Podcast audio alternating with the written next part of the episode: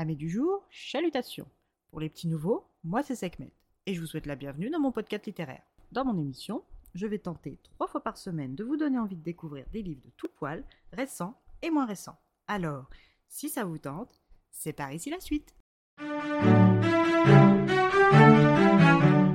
Aujourd'hui, je vais vous présenter Miss Marple au Club du Mardi d'Agatha Christie, publié aux éditions du Masque. Ce roman policier, ce n'est pas une, mais une multitude de petites enquêtes que notre renommée Miss Marple va devoir résoudre et cela fait sans quitter son siège. Nous faisons donc la rencontre de Raymond West, écrivain et neveu de Miss Marple, Joyce Lamprière, artiste peintre, Sir Henry Clittering, ancien agent de Scotland Yard, le révérend Pender et Monsieur Pezerick, notaire. Nos six protagonistes sont tous réunis dans un salon et afin de briser l'ennui, Miss Lamprière propose que chacun d'entre eux raconte une histoire avec du mystère, mais dont ils connaissent la fin et de faire deviner la solution aux autres. La proposition est accueillie avec un enthousiasme bonéré et c'est Sir Henry qui ouvre le bal avec son histoire. Dans son histoire, il y a trois personnes qui partagent un repas et une fois le dessert servi, seuls deux sont encore en vie. Conclusion à chaud du yard, empoisonnement. Mais est-ce la véritable cause et si oui, quelle en est la raison? Une fois l'histoire de Sir Henry résolue par la seule et l'unique Miss Marple, c'est au tour du révérend Pender de se lancer.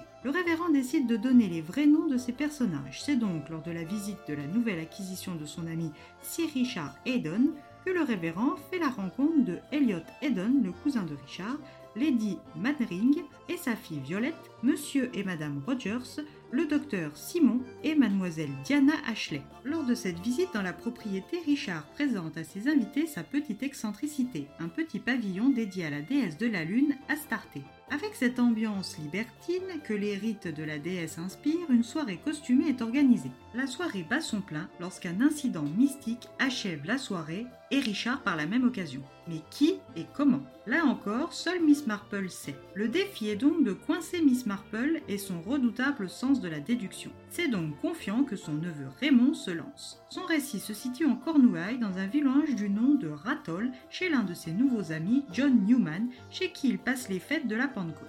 Ce nouvel ami est un passionné de chasse au trésor et en particulier celle concernant un bateau ayant appartenu à l'Armada qui transportait une partie du trésor espagnol sous forme d'or et qui aurait fait naufrage près du rocher du serpent. Stimulé par son ami, Raymond rejoint la chasse. Durant son voyage en train, Raymond recroise une ancienne connaissance en la personne de l'inspecteur Bodworth et de fil en aiguille se rendent compte qu'ils vont au même endroit, mais ont-ils le même but? Là encore, Miss Marple, c'est la solution.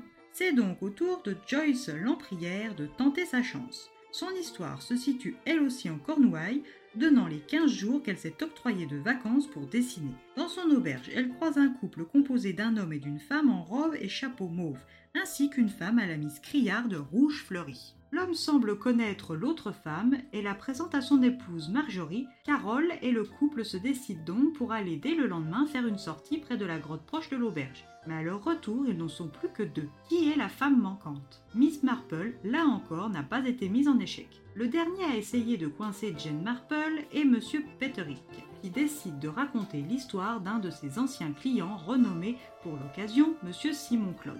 Simon est très riche et a perdu son fils à la guerre et sa belle-fille en couche. Il récupère sa petite fille Chris, dont il s'occupe avec amour et dévotion 11 ans durant avant de la perdre elle aussi après une pneumonie.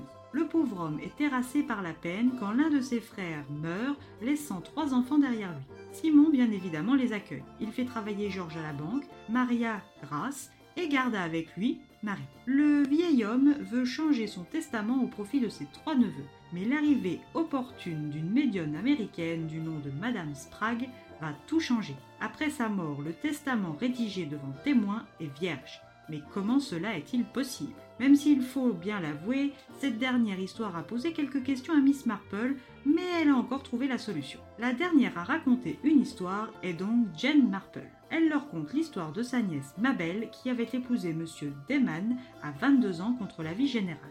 Dix ans d'un mariage violent les ont séparés et à peine trois mois après la mort de son mari, Mabel contacte paniquée sa tante. Elle est accusée d'avoir tué son mari.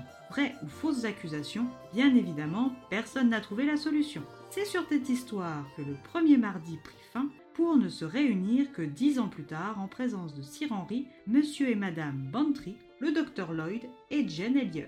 Alors, Jane Marple va-t-elle encore les bluffer tous? À vous de le découvrir par la lecture. Au format quelque peu différent mais tellement addictif. Une Miss Marple au top de ses performances, une chorale de personnages et d'histoires. Un vrai petit bonbon à savourer sans modération. Et bien voilà, j'en ai fini pour aujourd'hui. J'espère que cet épisode vous aura plu et vous aura donné des nouvelles idées de lecture. Si vous souhaitez découvrir d'autres petits bonbons littéraires tout droit sortis de ma bibliothèque, je vous retrouve le samedi 25 février prochain pour un nouvel épisode. Et si d'ici là je vous manque de trop, n'hésitez pas à me rejoindre sur mon compte Instagram, les lectures de Sekhmet. Sur ce, chalut les amis et à la prochaine!